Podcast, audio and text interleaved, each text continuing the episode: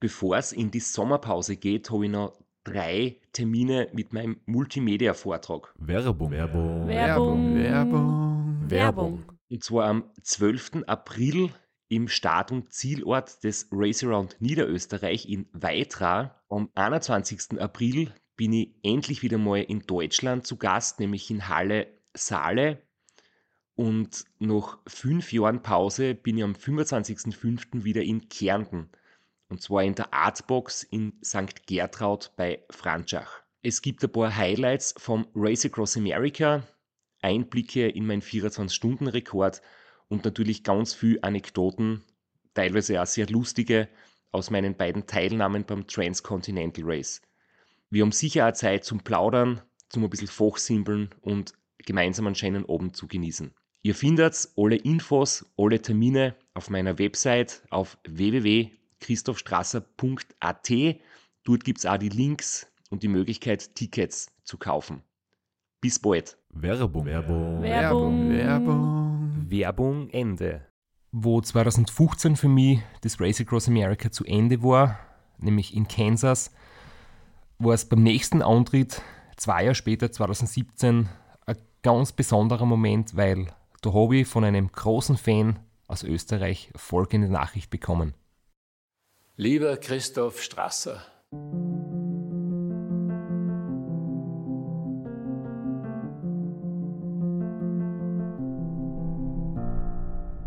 ich weiß nicht, ob es gerade Tag oder Nacht ist, wenn Sie meine Nachricht erreicht. Mit an Sicherheit grenzender Wahrscheinlichkeit sitzen Sie aber in diesem Moment auf Ihrem Fahrrad, den Lenker fest im Griff und geben alles. Was Sie hier leisten, ist, glaube ich, nicht nur mit Sportsgeist oder einem hervorragenden Training zu erklären, sondern damit, dass Sie dafür brennen, dass Sie das, was Sie gerade tun, leidenschaftlich tun. Das Race Across America ist Ihr Lieblingsrennen, haben Sie mir erzählt. Ich kann mir das nur im Ansatz vorstellen, aber es muss ein unglaubliches Gefühl sein, wenn man am Ende dieses Rennens das Ziel erreicht. Ich wünsche Ihnen alles Gute. Ja, die Leute stehen auf Comeback-Geschichten. Auch unser Präsident. Ich kann mich noch so genau erinnern, wie ich da gefahren bin. Und mir ist es in dem Moment gerade nicht so gut gegangen, was ja klar ist, weil ihr haltet euch ja die Geschichten auf, oder? Ihr erzählt dir das nicht, wenn es quasi im E-Mail-Eingang bimmelt, sondern wenn ihr halt gerade Unterstützung quasi braucht.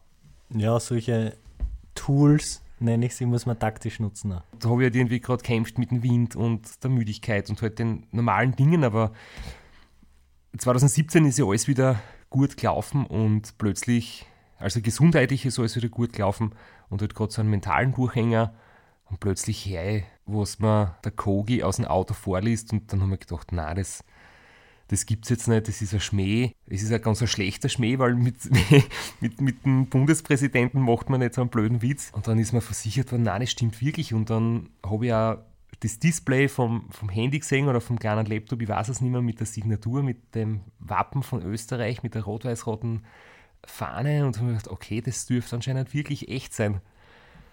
Und spätestens zwei Monate später, wo du dann tatsächlich in der Hofburg warst und ihm die Hand geschüttelt hast, da warst du sicher, dass wir die nicht angeschlagen haben.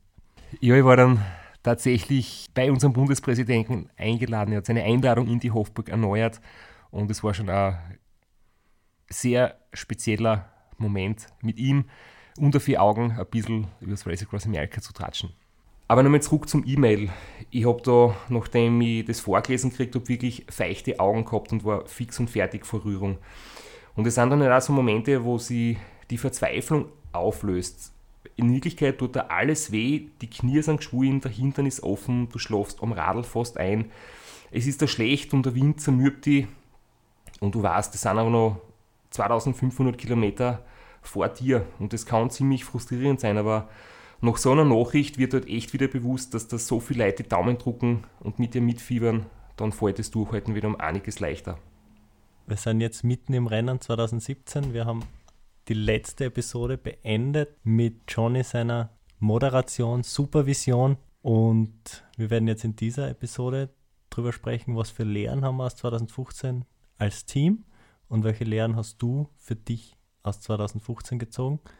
Und wie haben wir das 2017 umgesetzt? Und vor allem, warum haben wir es 2017 umgesetzt und nicht 2016? Weil in den Wochen nach der Heimkehr habe ich natürlich erst so richtig realisiert, was das jetzt bedeutet und wie groß die Enttäuschung ist, weil wir direkt nach dem Rennen ja noch als Team gemeinsam unterwegs waren und da war einfach noch die Stimmung so, hey, du bist in den USA und der Sevi gewinnt das Rennen und da hat man noch nicht den Alltag daheim in den eigenen vier Wänden. Und erst dann ist mir klar geworden, dass es eigentlich schon noch schmerzhafter ist, als ich mir zuerst gedacht habe. Und die Überlegung war dann schon bald, vielleicht schon 2016 wieder an den Start zu gehen. Andererseits habe ich gewusst, es wird sicher Zeit dauern, um das alles gut zu verarbeiten und wieder vor allem neue Motivation und neue Energie zu finden. Gesundheitlich hast du es ja relativ schnell und relativ gut weggesteckt. Diese Wassereinlagerungen, die waren ja im Ziel quasi schon weg. Ja, weil es deswegen auch sehr schnell geht, weil man dann natürlich Medikamente kriegen darf, die man im Rennen nicht kriegen darf, weil es auf der Dopingliste stehen. Es ist generell so, dass man während so einem laufenden Rennen einfach ganz wenig medizinische Sachen kriegen darf. Aber sobald man das Rennen dann offiziell beendet, dann gelten einfach diese Einschränkungen nicht mehr. Und dann habe ich natürlich von unserem Teamarzt Antibiotika und andere Dinge gekriegt, dass ich dann recht bald wieder fit war. Weil es nämlich in dem Fall ja auch wichtig ist, dass man, wenn man ins Flugzeug steigt, auf so einem langen Flug gesund sein muss und nicht irgendwie noch mit einer halben Krankheit in sich in den Flieger steigt. Nur hat es eigentlich halt nicht, wirklich. dass du irgendwen mit Corona ansteckst in so einem kleinen Flugzeug. Nur hat es eigentlich wirklich die mentale Baustelle dann im, zurück in Österreich hat sie erst aufgetan. Und deswegen habe ich auch damals gleich das Ziel gesucht und da warst du dann ja ganz wichtiger Faktor dabei, das Race Around Austria, zwei Monate später, weil, das ist ganz interessant, nach einem großen Erfolg ist man manchmal etwas motivationsloser, weil es ist gut gelaufen, man ist irgendwie zufrieden, man hat ein Ziel erreicht, man genießt es einmal eine Zeit, man kommt dann in so eine Antriebslosigkeit. Nur wenn etwas nicht funktioniert hat, hast du trotzdem sofort in dir, ich möchte etwas daraus lernen, ich möchte das ausbessern und eigentlich weißt du ganz genau, an welchen Baustellen du arbeiten musst und hast wieder sofort Motivation für einen Neigenversuch, das wieder auszubessern. Das ist uns gelungen beim Rad 2015 mit einer, beim extrem schweren Rennen äh, mit einer Top-Zeit. Und wir haben dort erstmals Lehren, die wir aus dem RAM 2015 gezogen haben, was Ernährung betrifft, was die Hitzestrategie betrifft, erstmals umgesetzt und das ist ziemlich erfolgreich. Und da bin ich wirklich so dankbar, dass der Arnold, unser Doktor, und auch der Rainer Hochgatterer, der früher Teamchef, Teamarzt und Trainer war von mir, dass sie die da zusammengesetzt haben, die gesundheitlichen Probleme im Nachhinein analysiert haben, dass dann das Konzept entwickelt wurde, das jetzt ganz vereinfacht gesagt lautet, ich muss weniger trinken und ich muss weniger Flüssigkeit zu mir nehmen, auch wenn es warm ist. Da seid ihr dann mehr gefordert, weil ich brauche dann halt Kühlung von außen, damit ich mit weniger Trinken auskomme. Das heißt, ich mir jetzt ein bisschen ertragen, wenn ich zum Jammern anfange, ich habe so einen Durst und ich habe so einen trockenen Mund und mir ist mir stattdessen anderwerte Kühlung verschaffen. War auch im Pacecar nicht immer einfach, das Gejammere zu ertragen, aber wir sind einfach ganz strikt nach einem Ernährungsprotokoll vorgegangen. Es gibt 700 Milliliter pro Stunde und kein Tropfen mehr. Und wenn es weniger ist, okay, wir zwingen da keine Flüssigkeit auf. Und 2015 das Ra war extrem heiß. Wir haben schon auf den ersten Anstiegen an der schärfsten Konkurrenten überholt, der einfach im Schatten liegen musste, weil es so heiß war. Und die neue Strategie, die wir entwickelt haben, war einfach Kühlung von außen mit Eiswürfeln, mit Wasser anspritzen, aber nicht trinken, mit einer Schweißerwesten. Solche Sachen haben wir ausprobiert und die haben sie alle bewährt eigentlich und haben gut funktioniert. Und ich muss jetzt zum Beispiel auch noch, ähm, noch ein paar Stunden oder regelmäßig mir auf eine Waage stellen. Körpergewicht wird abgewogen. Das haben wir früher auch schon gemacht, aber halt nicht so konsequent. Und sobald quasi das Körpergewicht leicht nach oben geht, sieht man sofort, es lagert sich Wasser im Körper ein und dann ist quasi, wird sofort agiert. Dann gibt es länger nichts zu trinken oder noch weniger zu trinken. Ja, genau. Und solange das Gewicht quasi passt, ähm, habe ich grünes Licht für, für Getränke. Also da sieht man auch wieder, wie wichtig manchmal eben die Rückschläge sind und das Ausscheiden und die Niederlagen sind, weil man einfach das neue Konzept erst dann so richtig entwickelt und das Ganze verstanden haben. Wenn was gut läuft, dann macht man meistens gleich weiter, weil man sich sicher ist, dass es alles richtig ist und erst wenn einmal was nicht funktioniert, dann geht man da in die Tiefe und schaut sich die Lösungsmöglichkeiten an. Deswegen war das im Nachhinein gesehen, glaube ich, wirklich auch das Wichtigste, dass wir aus dem RAM 2015 diese Lehren gezogen haben. Es ist aber total kontraintuitiv und man muss sich teilweise im PSK wirklich zusammenreißen, vor allem wenn es so heiß ist und da wirklich einfach strikt ganz ver vergleichsweise ganz wenig Flüssigkeit für jemanden, der einfach nur herumsitzt, sind 700 Milliliter in der Stunde extrem viel. Das da trinkt man eh nicht. Aber wenn man bei 40 Grad Radl fährt, ist auch so eine kleine Trinkflaschen ziemlich wenig Flüssigkeit. Da hat man immer ein bisschen einen trockenen Mund. Das heißt, eigentlich war man ja gewappnet und ich war körperlich dann ja, wie wir beim Racer und Austria gesehen haben, wieder sehr schnell, sehr gut drauf fürs Rennen 2016, aber wie ich dann Urlaub gewesen bin und am Heimweg vom Urlaub als erstes daheim mein Rad hergenommen habe und eine kleine Runde gefahren bin, haben sie die Überlegungen erübrigt, ob ich nächstes Jahr wieder an den Start gehe, weil dann hat mich beim Training ein Auto erwischt, ich einen gröberen Sturz gehabt, habe dann eine Operation. Es war Operation nötig an der rechten Schulter und es war immer eine langwierige Verletzungsgeschichte. Ich war dann 2016 wieder fit, aber nicht fit genug für eine langwierige Race Across America Vorbereitung. Werbung. Werbung. Werbung. Werbung. Werbung. Flo, bist du auch schon so aufgeregt, wenn du an den April denkst? Jedenfalls. Äh, wenn du das gleiche meinst wie ich, dann bin ich schon sehr voller freudiger Erwartung. Voriges Jahr haben wir erstmals einen Live-Podcast gehabt und weil das einfach so ein super schöner Abend war, werden wir das wiederholen. Und zwar dieses Mal im Zuge des Neusiedlersee Radmarathons in Mörbisch. Ja, und zwar werden wir uns am Freitag, dem 19.04. im Strandhaus Mörbisch die Ehre geben und mit einem unglaublichen Überraschungsgast äh, einen Live-Podcast aufnehmen. Also allein schon wegen dem Gast bin ich so nervös. Ich hoffe, dass du nicht dich ins Publikum setzt äh, und zuhören willst, aber ich muss sagen, der, der Gast ist wirklich grandios und ich würde sagen, wir hören einfach einmal, was er zu dem Ganzen sagt. Hallo, Johnny Holland hier. Heute stehe ich natürlich wieder am Start beim Neusiedlersee Radmarathon. Immer ein Highlight des Jahres. Nebenbei bin ich auch live beim Podcast beim Neusiedler Radmarathon. Es wird mich natürlich riesig freuen, wenn ihr live dabei seid und dass wir vielleicht kurz über ein paar Höhepunkte aus meiner Karriere reden können. Sehen wir uns dann. Wer die legendäre Stimme noch nicht erkannt hat, das war Johnny Hogerland, legendärer Fahrradprofi und Pensionsbetreiber in Kärnten. ja, und noch unter anderem dreimaliger Teilnahme oder Finish bei der Tour de France, jetzt auch im, in der Radmarathon-Szene sehr erfolgreich und sehr umtriebig. Und ja, wir freuen uns sehr, dass wir mit ihm äh, den Abend gestalten können. Und natürlich haben wir auch was zu gewinnen. Und zwar gibt es für zwei Personen jeweils ein Ticket und einen Startplatz für entweder Zeitfahren oder Radmarathon. Zeitfahren ist am Samstag, Radmarathon am Sonntag. Das heißt, es sind zwei Tickets, zwei Startplätze und gewinnen tun die, die folgende Frage richtig beantworten.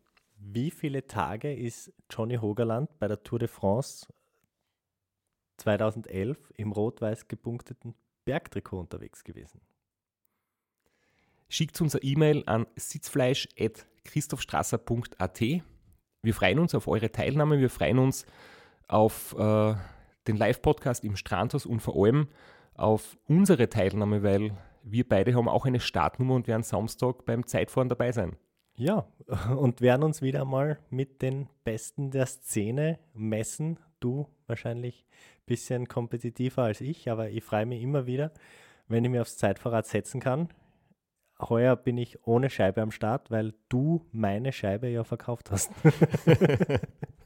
Vielleicht können wir nur in der Leihgeschäft einfällen. Werbung. Werbung. Werbung. Werbung. Werbung Ende. Vor allem, weil wir ja gesehen haben oder in den vorigen Episoden besprochen haben, dass gerade Schulter, Nacken, wir haben es auch vom See gehört, doch die Schwachstelle von einem Radlfahrer sind, gerade auf so einem langen Rennen, da muss man einfach hundertprozentig da sein. Da muss man hundertprozentig da sein, 99 Prozent sind einfach zu wenig. Wenn du da mit einer kleinen Schwäche am Start stehst, ähm, kann sich das einfach rächen. Und ich habe mir eben gedacht, körperlich fit sein, aber vielleicht eine instabile Schulter haben, ist einfach zu riskant. Du verzichte lieber ein Jahr drauf und wir stehen dann 2017 wieder ähm, voll super vorbereitet in Oceanside. Genau, und 2017 sind wir dann am Start gestanden mit einer rund erneuerten Crew. Ja, es hat aus verschiedenen Gründen, glaube ich, einfach viele neue Gesichter in der Crew gegeben. Ein paar haben einfach keine Zeit mehr gehabt oder Familie gegründet oder einen Berufswechsel gehabt. Es waren der Großteil der Betreuer neu dabei. Und es war meine Chance, um in den Ranks aufzusteigen und mich selbst zum Vize-Teamchef zu ernennen. ich glaube, der, der, Teamchef hat schon auch seine Stimme für dich abgegeben, aber du bist auf jeden Fall vom Wohnmobil ins Betreuerauto gewechselt, in die Tagschicht. Also den ganz großen Aufstieg in die Nachtschicht hast du noch nicht geschafft. Bis heute nicht, aber ich bin, ich bin nicht best drüber. Tagschicht ist doch äh, ein bisschen entspannter, man sieht mehr und man hat einen besseren Schlaf, weil es finster ist, wenn man schlaft. Alles neu macht 2017. Wir haben fünf Rookies in der Crew, die zum ersten Mal dabei sind. Und dazu den Physiotherapeuten der Stars, Thomas Marshall, der das erste Mal bei uns in der Crew dabei war, das erste Mal beim Ram dabei war, aber schon davor sehr viel Erfahrung im Ultrasport gesammelt hat. Und auch schon beim Race Across America dabei war mit anderen Fahrern. Und unsere Wohnmobil-Crew, die hat auch schon Race Across America Erfahrung gehabt, die waren beim Wolfgang Fasching damals mit. Also wir haben einen guten Mix gehabt. Betreuer, die vielleicht das erste Mal in Amerika waren, aber bei anderen Rennen schon bei uns dabei. Wie zum Beispiel der Hausi, unser Fotograf. Genau. Trotzdem war es wichtig, dass wir uns einfach neu organisieren und uns gut einspielen und uns besonders gut vorbereiten, weil einfach das Motto für 2017 war Demut und Respekt die Selbstsicherheit und die Überzeugung, dass wir sicher ins Ziel kommen, wie uns die letzte RAM-Teilnahme ja zum Verhängnis worden ist, einfach nicht noch einmal passiert. Das heißt, wir haben wirklich gesagt, in erster Linie geht es um die Gesundheit. Unser Teamarzt, der Florian Wimmer aus Oberösterreich, war auch zum ersten Mal dabei. Der hat sich da extrem fleißig in der Vorbereitung eingebracht, hat quasi das ganze Protokoll auf ein neues Niveau gehoben, hat sich da mit einem Excel-Programmierexperten äh, ausgetobt und wir haben da ein riesengroßes Excel-Tool gehabt, das automatisch alles mitprotokolliert. Ja, und so haben wir halt einfach wirklich versucht, als Crew perfekt vorbereitet zu sein, aufs Wesentliche zu schauen, nämlich gesund durchzukommen und auch nochmal die Aufgabenverteilung ganz klar zu besprechen. Das ist ein gutes Stichwort. Wie ist die Crew überhaupt bei so einem RAM aufgeteilt, wer was macht, wer sitzt in welchem Auto und was sind die einzelnen Aufgaben. Vielleicht können wir das einfach einmal kurz durchbesprechen. Es gibt zwei Pacecar-Crews, eine Tagschicht und eine Nachtschicht, besteht aus jeweils drei Personen. Es gibt zwei Personen, die fürs Wohnmobil zuständig sind und 2017 gab es drei Leute im Medienauto. Für mich ganz wichtig sind natürlich die drei Betreuer jeweils in der Tagschicht, in der Nachtschicht, mit denen habe ich am meisten Kontakt. Und weil das Leapfrog-Betreuen tagsüber einfach ähm, im Reglement so fest vorgegeben ist, muss ich mir zum Beispiel jetzt, oder müssen wir uns das so überlegen, dass die Leute wirklich schlagfertig sind und gute Rhetorik haben, beziehungsweise halt einfach einen guten Schmäh haben und viel reden können und mich gut motivieren können, das soll man in erster Linie in der Nachtschicht haben. Deswegen bin ich bis heute nicht in der Nachtschicht. ich bin nicht lustig genug. Nein, es ist, es ist viel komplizierter. Aber deswegen ist zum Beispiel der Kogi als Teamchef in der Nachtschicht, der ist für mich einfach wirklich ein ganz besonders wichtiger Betreuer. Die Nachtschicht muss viel mehr auf meine Emotionen eingehen. Obwohl natürlich die Tagschicht meistens nach den langen Schlafpausen ran muss. Weil meistens machen wir mit Schlafpause gleich einen Crewwechsel und da bist auch nicht gerade pflegeleicht und auch sehr emotional. Ja, sicher. Es ist gerade für die, für die Tagschicht ist es auch gegen Ende des Rennens hin dann ganz speziell, weil da müsst ihr ja tagsüber mich bei Laune halten und mich durch die harten Phasen bringen. Und man redet sich einfach den Mund fusselig. Es ist ja, man hat sie nach acht Tagen Radl fahren, im Auto sitzen, hat man sich irgendwann nichts mehr zu erzählen. Und dann wird es halt echt schwierig, dass der Schmäh rennt und dass du uns vorne am Radl nicht einschlafst. Vor allem, weil meine Geschichten nicht sehr lustig sind. Wie wichtig das ist, dass ihr mich bei Stimmung heute, jetzt haben wir eh schon äh, das letzte Mal besprochen, was um die Müdigkeit und um die Grenzerfahrungen gegangen ist. Aber ich habe es so viel mehr zum tun, also allein von der Navigation her, von der Versorgung her. Die drei Leute da rund um die Uhr äh, das Begleitauto fahren, da gibt es ganz klare Aufgabenverteilung. Wir haben schon gehört von anderen Crews, die handhaben das viel flexibler, aber bei uns ist die Aufgabenteilung relativ strikt und der wird auch über das ganze Rennen durchgezogen. Es gibt einen Fahrer, der dort hauptsächlich Auto fahren, er darf natürlich andere Sachen auch machen, aber es gibt einen Beifahrer, der ist zuständig für die Navigation und dann gibt es das Backoffice, sitzt in der zweiten Reihe und ist zuständig für das Ernährungsprotokoll und die Ernährung und auch die Ernährung der Crew. Weil, wenn ich mein kaltes Cola brauche oder mein, mein Schoki, dann muss auch der im Backoffice mir das nach vorne reichen.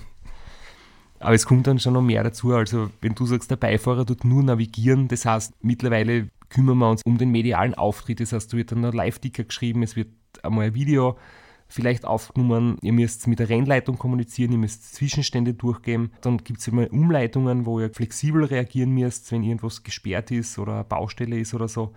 Also nur navigieren klingt jetzt, du untertreibst du jetzt schon massiv. Das ist die Hauptaufgabe und ich muss jetzt da noch Asche über mein Haupt. Ohne unseren Fahrer, ohne unseren Bob wird das Auto sich keinen Millimeter bewegen, weil er ist auch unser Mechaniker, also unser Automechaniker, unser Elektriker, der das PSK baut, der für die ganzen Kabeln sorgt, die Stromversorgung sicherstellt, das Dashboard Picobello in Schuss haltet und natürlich auch fürs Troubleshooting. Sobald irgendwo was nicht funktioniert, dann sind wir alle, allesamt hilflos.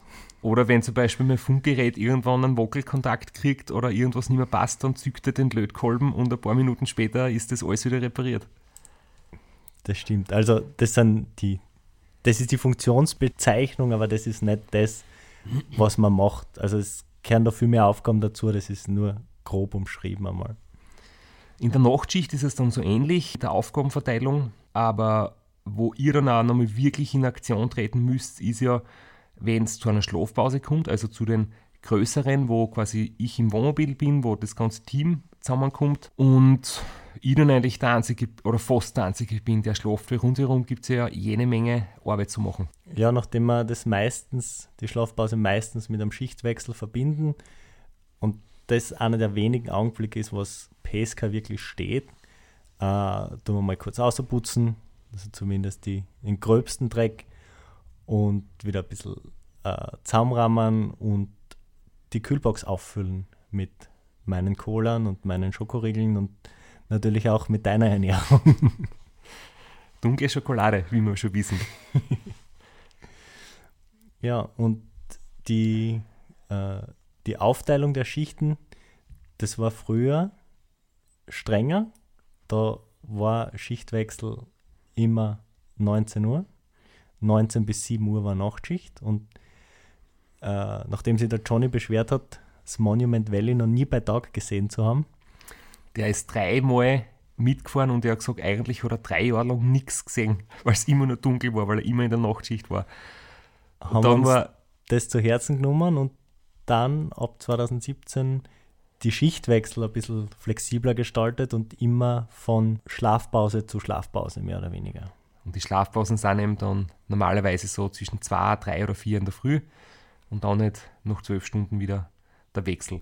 Und während ihr da halt das alles wieder vorbereitet und, und reinigt und die ganzen Akkus auflodert und Radlservice macht, kümmern sie unser Physiotherapeut, unser Arzt, um mein körperliches Wohl. Das heißt, du gibst einen Gesundheitscheck, Lungen abhorchen, Sauerstoffsättigung messen, Bluttropfen abnehmen, auswerten, ob die Blutwerte passen, Lymphdrainage, Knie massieren, Muskeln massieren, Nacken massieren, währenddem ich eigentlich schon schlafe. Und das sind oft wirklich uh, Momente, wo ich mir denke, hey, das ist ja unglaublich, ich werde munter und dann frage ich so, hey, wie lange war die Pause?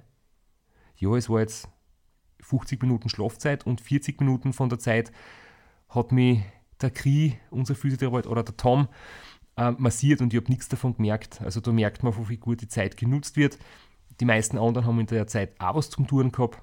Ja, und so funktioniert eigentlich die Rollenverteilung, die Aufgabenverteilung in einem guten Team und was man jetzt auch nicht unterschätzen darf. Jetzt haben wir über das Kernteam gesprochen, aber ganz wichtiger Teil ist ja auch noch das Medienteam.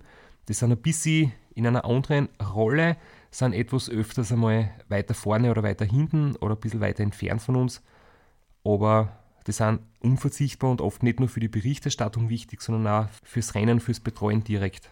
Ja, das muss man auch taktisch nutzen. Ich erkläre das gleich. Man hat pro 24 Stunden eine Stunde Medienzeit zur Verfügung und das ist eine Stunde, wo das Medienauto neben dem Radfahrer herfahren darf. Das muss man einfach taktisch nutzen. Da haltet man im Radfahrer ein Mikro unter die Nasen und bei dir ist es ja besonders. Du bist ja ganz mediengeil.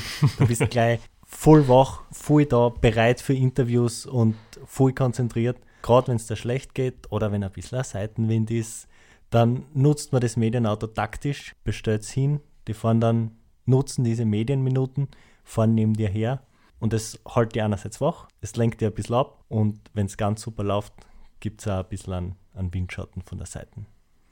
Und ob es dann wirklich ein Interview war oder nicht, ist auch völlig wurscht. Ich merke das wirklich, wenn, wenn man sieht, okay, du wirst gefilmt, dann willst du halt jetzt gerade nicht sagen, wie schlecht es da geht oder wie du gerade herhängst, sondern dann sitzt du plötzlich wieder aufrecht am Radl und zeigst dich von deiner besten Seite und im Nachhinein merkt man vielleicht, naja, die haben das Mikrofon halt nur hingehalten, ohne einzuschalten, aber es, in dem Fall hat es trotzdem halt mich mental unterstützt. Und es ist auch für die angenehm, andere Stimmen zu hören und andere Gesichter zu sehen, als immer die sechs gleichen aus, aus dem Pacecar. Absolut. Und wir haben ja auch schon Situationen gehabt, wo ein Schaden passiert ist im Auto, wo zum Beispiel das Auto liegen bleibt, also unser Pacecar und dann das Medienauto quasi für ein, zwei Stunden übernehmen muss, wo dann halt schnell im Auto alles umgebaut wird oder die Ausrüstung ins andere Auto geschmissen wird, während dann das eigentliche Betreuerauto repariert wird. Man muss sagen, wir haben letzte Folge darüber geredet, welchen Aufwand will man treiben als Hobbyfahrer. Bei uns ist so, das Medienauto ist gleichzeitig ein abgespecktes Pacecar. Falls das Pacecar liegen bleibt, einen Reifenschaden hat oder sonst irgendwas, das weiß man ja nie bei Mietautos, kann das Medienauto das Rennen als Pacecar zu Ende führen. Es ist zwar eine kleinere Kühlbox drinnen, es sind kleinere Boxen am Dach, es ist ein kleinerer Zusatzscheinwerfer drauf, aber prinzipiell ist das Medienauto jederzeit bereit, innerhalb weniger Minuten als Pacecar zu fungieren. Also so viel zur Sicherheit bei der Technik, wenn was ausfällt, dass man reagieren kann. Und die Sicherheit war auch beim RAM 2017 eigentlich die oberste Prämisse, weil gesund durchkommen das aller, allerwichtigste Ziel und das war wirklich jetzt auch in meinem Unterbewusstsein so drinnen. Ich habe es erleben müssen, dass gesund ankommen nicht selbstverständlich ist, dass das immer das Schwierigste ist. Und deswegen war für 2017 das Ziel ganz klar, wir gönnen uns die eine oder andere Pause, wenn nötig mehr. Die Powernaps dürfen die eine oder andere Minute länger dauern. Es wird einmal stehen bleiben, Gewicht, Körpergewicht wiegen. Wir schauen jetzt nicht in erster Linie auf die Zeit, sondern wenn wir ein paar Stunden auf der Strecke liegen lassen, aber dafür gesund ankommen, dann ist es Ziel erreicht. Trotz des Mottos, trotz des klaren Ziels, gesund und sicher ins Ziel zu kommen, sind wir trotzdem noch ein Rennen gefahren. Und in einem Rennen muss man auch das ein oder andere Risiko eingehen, das sie vielleicht im Nachhinein als unnötig erwiesen hat. Wir haben uns gestern dazu entschlossen, bei diesem Unwetter weiterzufahren vorerst.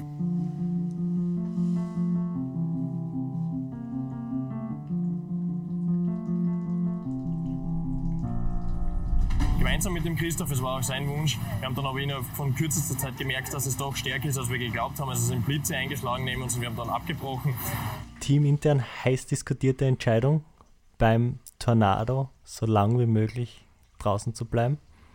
Einerseits natürlich ein Wahnsinn, wenn man das als Rückenwind hat und mit einem 60er dahin fährt und sie eigentlich nur am Radl festhalten muss, ohne groß zu treten. Das haut die zeitmäßig natürlich wahnsinnig viere, war aber durchaus riskant und da waren nicht alle damit einverstanden. Ja, für mich selbst ist es oft so, dass ich mir denke, ähm, es ist so warm und es ist so schwül und ein bisschen Abkühlung wäre so schön und dann merkt man, in Kansas kommen Unwetter, wo sie dort fast immer passiert. Also ich glaube, an drei von vier Tagen gibt es dort Unwetter und Regen. Das heißt, man kann fast davon ausgehen, dass es am Nachmittag in Kansas nass wird.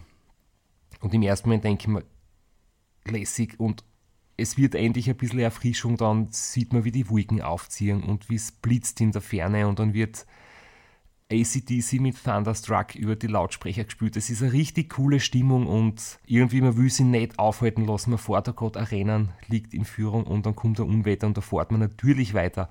Und erst wenn es dann halt ganz brutal wird, wenn Blitze links und rechts einschlagen und es dann so laut donnert, dass das wirklich durch Mark und Bein fährt, dann überlegt man sich, hm, vielleicht ist das gerade ein bisschen leichtsinnig und gar nicht so lustig und die Pause sollte man vielleicht auch zwei Stunden früher machen, nämlich genau jetzt und dann dafür die restliche Nacht durchfahren, wenn das Unwetter hoffentlich vorbei ist. Ja, und zur Frage, ob man bei so einem Unwetter in einem Wohnmobil am Straßenrand schlafen kann, kann ich einfach eine kleine Anekdote erzählen. Also diese Wohnmobils, die sind zwar riesig, aber in Wirklichkeit sind es einfach Pressspanplatten, die auf ein LKW-Chassis aufgenagelt oder geschraubt werden. Und wenn durch das Unwetter, wenn der Regen horizontal an die Fenster prasselt und das Wohnmobil hin und her schwankt, die Tagschicht kann da super schlafen. Der Bob äh, hat geschlafen und ist nur einmal kurz aufgewacht, weil es durch die Dachluke ein bisschen einertropft hat. Dann haben wir ihm eine Schüssel gegeben, dass es das unterstellt, damit das Bett nicht nass wird. Und nach zwei Stunden ist er nochmal von Alkoven over mit seinem Schüssel in der Hand. Der Schüssel war leer. Und hat gesagt, Burschen, ich habe Schüssel ausgeleert, ich brauche ein neues. und hat nicht, dann haben wir ihm das erklärt, dass er ja eigentlich, wenn es jetzt eh schon leer ist, kann er ja das wieder dorthin stellen, was vorher gestanden ist. Das hat er so akzeptiert und hat weitergeschlafen. Und wenn du dann da schon vier Stunden am Radl vier Tage am Radl sitzt, kannst du natürlich auch schlafen beim kleinen Unwetter. Das hält dir nicht auf. Also so wirklich Weltuntergangsstimmung. Da merkt man da, wie übermüdet die Crew ist, wenn es dann so tief schläft, dass ihr das nicht einmal gemerkt habt. Also zumindest halt einer von euch. äh, Im Nachhinein war natürlich die Frage schon, sind wir da zu weit gegangen? War das schon zu riskant und zu gefährlich? Was passiert, wenn ein Blitz nicht daneben einschlägt, sondern ähm, dich vielleicht trifft oder du einfach von dem ganz brutalen Wind ähm, stürzt? Man, man, kann immer diskutieren, was ist so gefährlich und was nicht. Und wir haben dann aufgrund dessen ja unterbrochen. Wie uns das klar war, ist, hey, das ist jetzt echt zu heftig. Aber ein gewisses Restrisiko ist bei dem Rennen immer dabei. Man versucht es natürlich zu minimieren. Und das war das Motto in der Vorbereitung, wo wir wirklich auch anders agiert haben als die Jahre zuvor. Ich war mit dem Jürgen, dem Wohnmobilchef des diesjährigen Teams, schon zweieinhalb Wochen früher in Amerika und nicht nur in Borrego Springs zum Hitze akklimatisieren, sondern wir sind in Denver gelandet, in Colorado und die ganze Strecken durch die Rocky Mountains mit dem Wohnmobil, das wir dort schon gemietet haben, retour gefahren und ich bin halt in Tagesetappen die ganzen Passagen abgefahren. Wir haben hoch oben geschlafen, damit ich mir einfach an die dünne Luft gewöhne und dass ich einfach die Sicherheit habe, mir kann die dünne Luft in den Bergen im Rennen nichts tun. Auch wenn es jetzt rein medizinisch so ist, dass man da eigentlich länger und höher oben bleiben müsste, dass man sich wirklich anpasst an die Höhe. Eine kleine Anpassung gibt es auch, wenn man nicht so lange um ist, so wie es bei mir war. Und vor allem war es im Kopf einfach gut zu wissen, wenn ich gesund in den Bergen bin, habe ich grundsätzlich kein Problem. Das ist immer nur dann, wenn sich das Problem schon vorher entwickelt und das wahrscheinlich durch zu viel Trinken zustande kommt. Und das heißt, ich war einfach sehr sicher, dass wir mit der Trinkstrategie, mit der Höhenvorbereitung ähm, ganz gut ins Rennen starten werden. Und es hat sich ja 2017 super ausgezahlt. Wir sind ja in gutem Tempo, ohne gröbere Schwierigkeiten über die Berge gekommen. Und gerade die Berge waren nicht für mich absolut der Knackpunkt, weil ich gewusst habe, dort entscheidet es. Wenn ich ein gesundheitliches Problem entwickle, dann dort. Und wie wir dann 2017 auf diesen Kutschara-Boss aufgefahren sind und ich habe gemerkt, ich habe keine aufgeschwemmten Beine und kein rundes Gesicht, sondern ich bin gesund, ich bin fit. Ich habe zwar am ersten Tag in der Wüste etwas mehr Durst gelitten als sonst, aber das hat sich ausgezahlt. Da war einfach eine Stimmung im Team, das war unglaublich. Da ist gefeiert worden, das war wirklich ein, ein kleiner Triumphzug, zumindest in meiner Erinnerung, wie wir da mit, mit Eich am Straßenrand nebenherlaufend auf den Kutschara-Pass aufgefahren sind. Ja, das war, das war Wahnsinn. Das ist, war einer der wenigen Momente im ganzen Rennen, wo wirklich alle gleichzeitig am Streckenrand sind und alle gleichzeitig wach. Und da bist du kurz abgestiegen oben, haben wir kurz ein Huddle gemacht und uns gefeiert für das. Das war super. Da war ihre Stimmung und von da an ist dann echt super weitergegangen, das Rennen. Da war ein emotionales Hoch, das war 2015 genau das Gegenteil. Mir ist immer stark von Herzen gefallen. Alle haben gewusst, wir haben die Berge gesund überstanden. Jetzt haben wir das geschafft, was im Vorjahr nicht gelungen ist. Und von dort weg habe ich einfach auch gemerkt, hey, es ist für alle im Team alle sind im Flow, alle sind motiviert. Und wir haben dann auch in der zweiten Hälfte des Rennens wirklich wieder in das Rennen so richtig eingefunden, haben den Rhythmus wie die Jahre davor so gut gefunden und ich war in den Zwischenzeiten in der zweiten Hälfte des Rennens war ich wieder so schnell wie in meine besten Jahre. Eine unserer Stärken ist ja immer, dass wir, auch wenn wir Vorsprung haben, uns nicht darauf ausrosten oder langsamer werden. Und das hat in dem Jahr auch funktioniert. Wir haben dann auf Platz 2 recht viel Vorsprung gehabt, weil nämlich auch der Patrick Grüner, ein Tiroler, das wäre wieder ein starker Österreicher gewesen, der hat es leider nicht ganz geschafft, der hat dann das Rennen frühzeitig abbrechen müssen. So wie du 2015, kurz nach dem Halfway Point eigentlich. Genau. Aus der, anderen Gründen, aber. Der Patrick hat in dem Jahr leider ein Schirmersneck gehabt, also die ermüdete Nackenmuskulatur. Das war bei ihm eben so stark ausgeprägt, dass nicht zum Weiterfahren gegangen ist und spätestens von dort weg war eigentlich hinter uns mehr als ein Tag Vorsprung auf den zweiten. Und trotzdem sind wir ordentlich im Rhythmus geblieben, haben weiterhin Gas gegeben, weil es auch nicht leichter werden würde, wenn man jetzt mehr Pausen macht, weil, der Rhythmus verloren geht für die Crew, für die Abläufe in der Crew, auch für mich und weil ich mir oft wirklich nicht sicher bin, ob der Vorsprung nicht, nicht noch zu knapp ist und ob der zweite nicht doch noch Vierer kommt. Das klingt so blöd, aber mehr Pausen, mehr Schlafen, das heißt ja nur, dass das Rennen länger wird. Das heißt ja nicht, dass es dadurch leichter wird. Wirklich lustig ist es am Schluss halt einfach nicht mehr und ich denke mir dann nur, ich möchte so gern ins Ziel und ich möchte eigentlich, dass das endlich vorbei ist und da dann einfach noch mehr Pausen zu machen. Es wird dann dadurch nicht besser gehen, aber es verzögert sich einfach die, sagen wir mal, die unter Anführungszeichen Erlösung der Zielankunft. Oh, it's been years for me to get this autograph.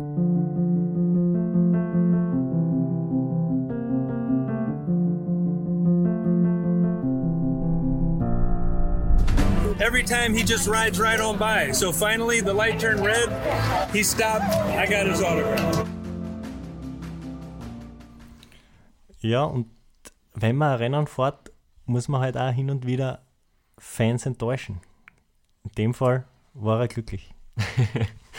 ja, irgendwie, mir tut es im Nachhinein oft echt wirklich leid. Es kommen Fans beim Ram, es sind nicht so viel, aber die, die kommen, sind oft wirklich mit so viel Herz dabei. In den Rockies kriegen wir jedes Jahr Besuch von einem älteren Ehepaar, das mit dem Wohnmobil durch halb USA fährt, uns dann dort anfeiert und alle paar Stunden wieder vorausfährt und irgendwo am Straßenrand wartet. Die begleiten uns oft wirklich über ein paar Tage hinweg. Und im Nachhinein gibt es noch ein paar Nachrichten oder E-Mails, wo sie uns Fotos schicken das sind so nette Leute und andere Leute stehen mit selbst gebastelten Schülern am Straßenrand und würden sie vielleicht freuen, wenn man kurz stehen bleibt, dass sie ein Foto machen können, aber ja, ich denke mir halt, schweren Herzens, man kann eigentlich nicht stehen bleiben, weil es ist ein Rennen und es schwingt ein Skifahrer auch nicht kurz ab während dem Rennen für ein Foto und fährt dann weiter, wenn er einen großen Vorsprung hat. Es ist, finde ich, auch den anderen Fahrern gegenüber extrem unhöflich, wenn einer, der in Führung liegt und anfängt, Zeit zu schinden oder Zeit zu vertrödeln. Da sind wir als Crew ganz bei dir, obwohl es natürlich für uns teilweise schon hart ist, wenn, wenn wir als Tagschicht vorausfahren, zum Beispiel zur Time Station Washington. Das ist so ein kleiner Radlshop, der baut einen Pool auf, da wird gegrillt, da gibt es Eis, da können wir als Crew duschen, aufs Klo gehen, kriegen Essen. Und die wollen natürlich auch Fotos von dir oder Autogramme von dir und mh, hm, du bist jetzt da jedes Jahr dran vorbeigefahren. Das war nicht 2017, das war letztes Jahr, 2019. Sind alle extra vier gegangen an die Straßen zur Ampel, um dich wenigstens ein paar Sekunden zu sehen. Und da war es so heiß und dann bist du auf einmal echt abgebogen und zum Pool gefahren und die waren komplett aus dem Häuschen und haben natürlich nichts vorbereitet gehabt, weil es alle vorne an der Straße gestanden sind und dir, dir zujubeln wollten. Aber die haben dann alle ihre Fotos gekriegt. Zwar nur wo die der Kogi eintaucht in den Pool, aber immerhin haben sie ihre Fotos gekriegt dann noch. Ja, und der Kollege, den wir jetzt gerade gehört haben im, im Zuspieler, das war eben auch an dieser Kreuzung. Und in Washington an der Time Station.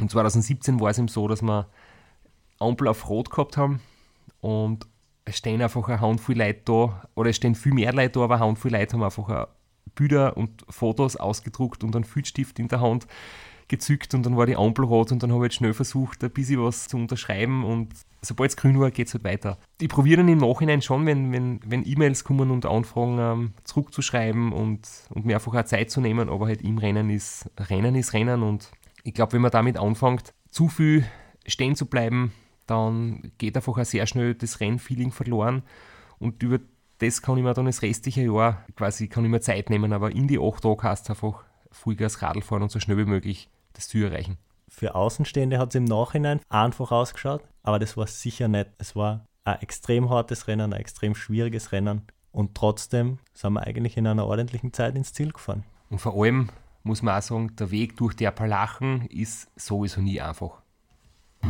Nein, es ist gar nicht mehr einfach.